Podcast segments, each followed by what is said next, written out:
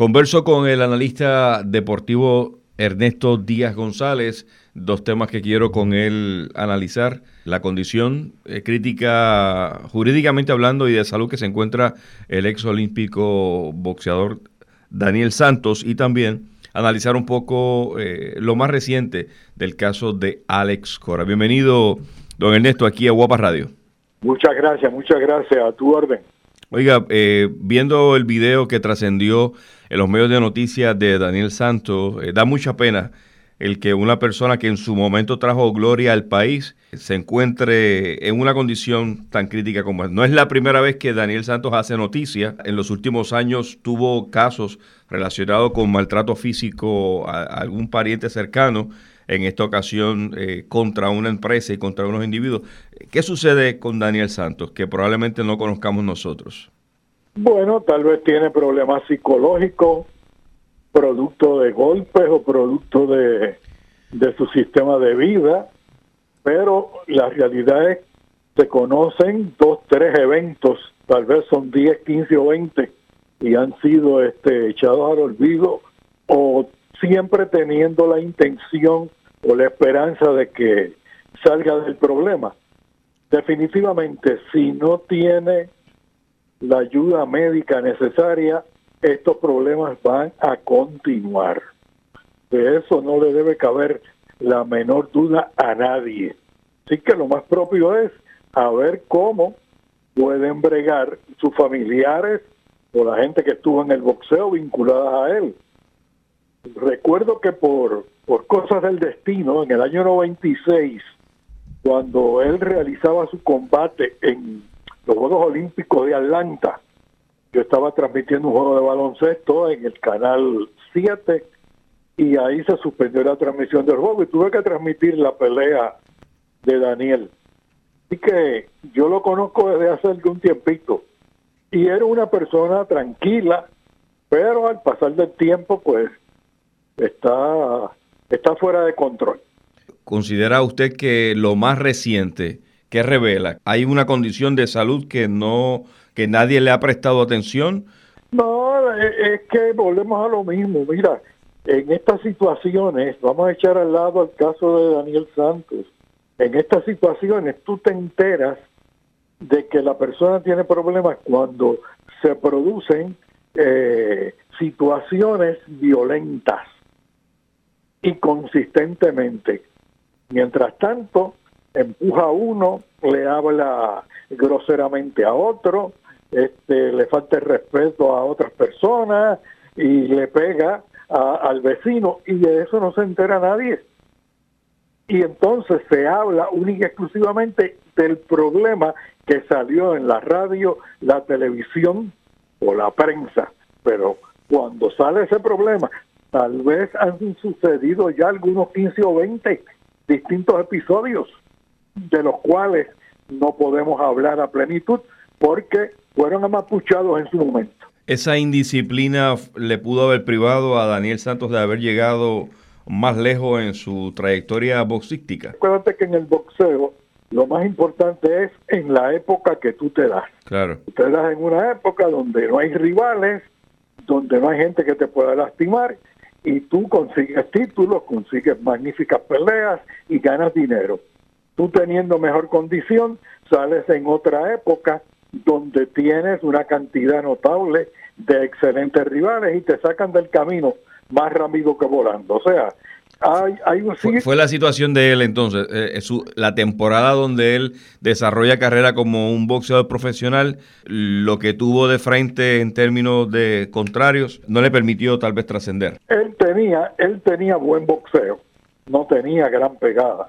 Y entonces si tú no tienes pegada, tú tienes que ser un estilista eh, puro y tú tienes que saberte cuidar porque tú estás arriesgando a que te den duro cuando tú lo quedas con una motita. ¿Quién sabe? ¿Quién sabe si esa es la, la base? Porque uno no sabe eh, sus genes, por eso es que te digo que necesita atención médica, uno no sabe si, si él venía con ese problema desde niño, desde nacimiento, y esto lo que hace que lo recrudece.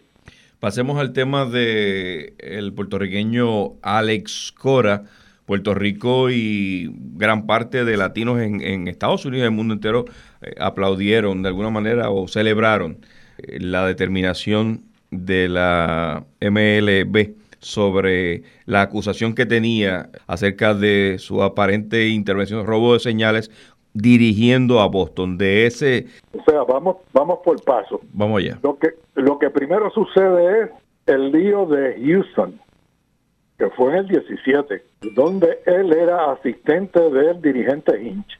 Ahí el estudio, el análisis y la decisión de Major League Baseball adjudica que el gerente general del equipo, que el dirigente, que Cora estuvieron envueltos en la situación de tratar de, truquear con, con las señas.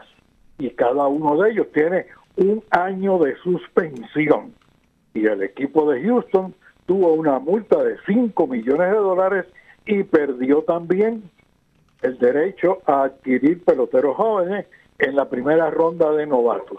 Para poder entender la diferencia, ¿qué panorama a, futuro tiene por delante? Vamos entonces, perdón, a ir al caso de Boston.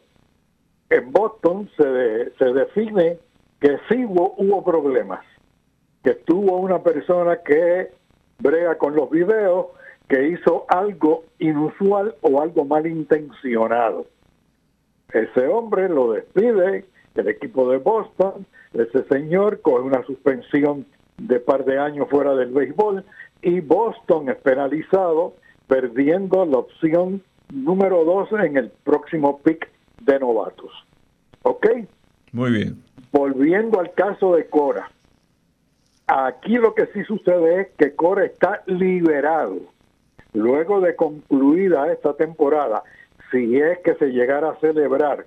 Y si no se llega a celebrar, también está liberado, porque está suspendido por fecha, no por torneo. Entonces, Cora puede dirigir el año que el año 21 con cualquier equipo de Grandes Ligas si es que lo interesan. O sea, va a tener la oportunidad de regresar. Todo dependerá de los gerentes generales o dueños de los equipos de grandes ligas. Ahora bien, yo me atrevo a predecir que en el próximo torneo de béisbol profesional de la Liga de Puerto Rico, Cora va a estar dirigiendo. El asunto de los Astros de Houston eh, no trae ninguna repercusión en una posibilidad de que él pueda retornar a dirigir en grandes ligas? No, lo que tiene es una suspensión. Cogió un año de suspensión al igual que el dirigente. Mañana empezara el torneo de las grandes ligas, él no podría dirigir. Que tiene una suspensión que no puede dirigir, ni puede actuar, ni puede ir a un parque de pelota. ¿Qué, qué hubiese pasado en la carrera de Alex Cora si entonces el informe de las grandes ligas hubiese sido eh, lo contrario? Que no lo hubiese exonerado, sino que lo hubiese inculpado. Entonces ahí no, hay, no, no tenía posibilidad alguna. Refiero a la investigación de las grandes ligas que lo exonera de haber estado involucrado en el esquema de robo en, en, Boston. En Boston. Si hubiese ah, sido distinto en Boston. correcto. Se lo hubiese complicado. Ya se convierte en uso y costumbre. Ya. Ya se convierte en un hábito.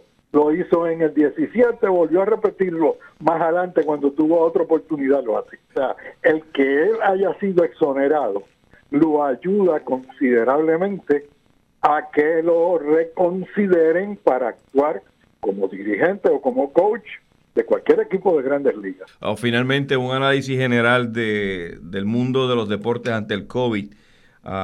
¿Cómo ve el cómo, cómo ve el panorama? Oscuro, bien, bien gris, un gris tirando a negro la complicación es grande, es grande porque tú tienes primero que mover la economía sin, sin que se siga muriendo la gente y se siga enfermando. Y luego eh, es, sumamente impredecible la situación de este virus y la situación económica se agrava a pasos agigantados todos los días. O sea que es una combinación bien, pero bien explosiva, donde el deporte este, produce una gran cantidad de dinero en los salarios, en los empleos, en la televisión, en todo, en todo. Pero ¿qué sucede? Si se está trancada la economía y hay el temor, pues entonces no está fácil la cosa. Yo la veo bien complicada. Bien, aquí está, vemos que la NBA tiene un plan más o menos parecido al que ellos utilizan en la Liga de Novatos en Las Vegas, Nevada, y lo siguen estudiando y lo siguen analizando y lo siguen estudiando y lo siguen analizando, todo a la espera de que si pueden detener el avance del virus. Y Major League Baseball también tiene un plan para jugar en, en Phoenix, en Arizona, basado en los mismos sistemas que utilizan allí en la liga de verano, donde se reducen costos, las cosas se hacen más viables, pero la base para tratar de jugar tanto el baloncesto de la NBA como el Major League Baseball está basado en los derechos y compromisos que ellos tienen con la televisión de Estados Unidos y la televisión mundial. Fíjate que se, se habla de arriesgarse a jugar tanto en el básquet como en el béisbol sin fanáticos en las gradas.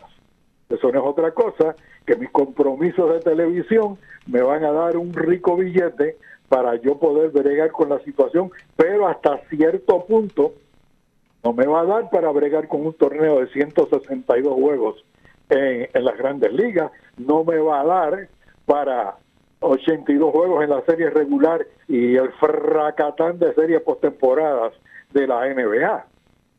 Eso también ellos tienen su análisis y uno no se entera, porque eso lo tienen los dueños de equipo tan y tan calladitos que ni siquiera sus jugadores cuando los jugadores hablan, unos dicen unas cosas, otros dicen otras, y cuando tú las escuchas, ninguna de las dos tiene justificación ni razón para ser emitida.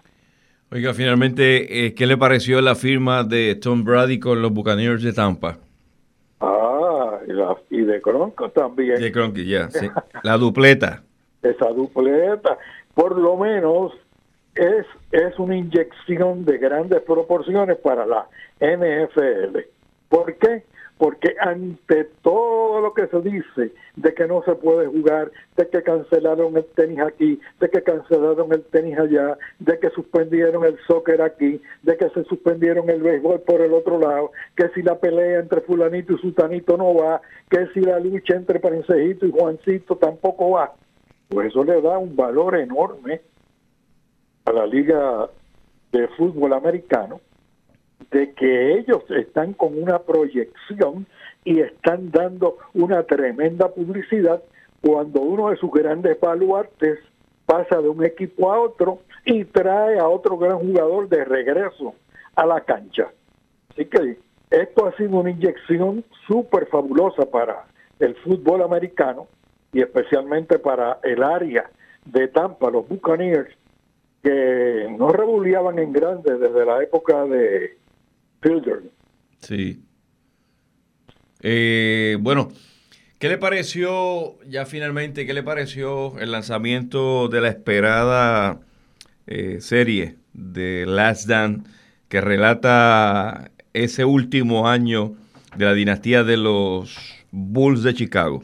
¿Pudo ver, ¿pudo ver el primer episodio? No, ni lo vi porque yo había leído ya y un fracatán de cosas. Okay. La vida de de Michael Jordan ahí. Le, le pasaron por el lado, la brincaron, hicieron un túnel y se fueron por debajo. Y cuando vi, y dije, pero espérate, ¿y este episodio? Cuando estuvo jugando pelota doble en Sarasota, eh, y este episodio de los campos de golf, y este episodio de los casinos, y este episodio de las otras apuestas, y ja carrera arreglada. Y muy buena porque no conoció a Jordan, pues tuvo la oportunidad de ver unos magníficos pietajes de, de lo grande que fue en, en la cancha, de sus grandes movimientos, pero fíjate que todo lo que se dice de Jordan referente al baloncesto se obvia su trabajo como gerente u observador o analista del baloncesto.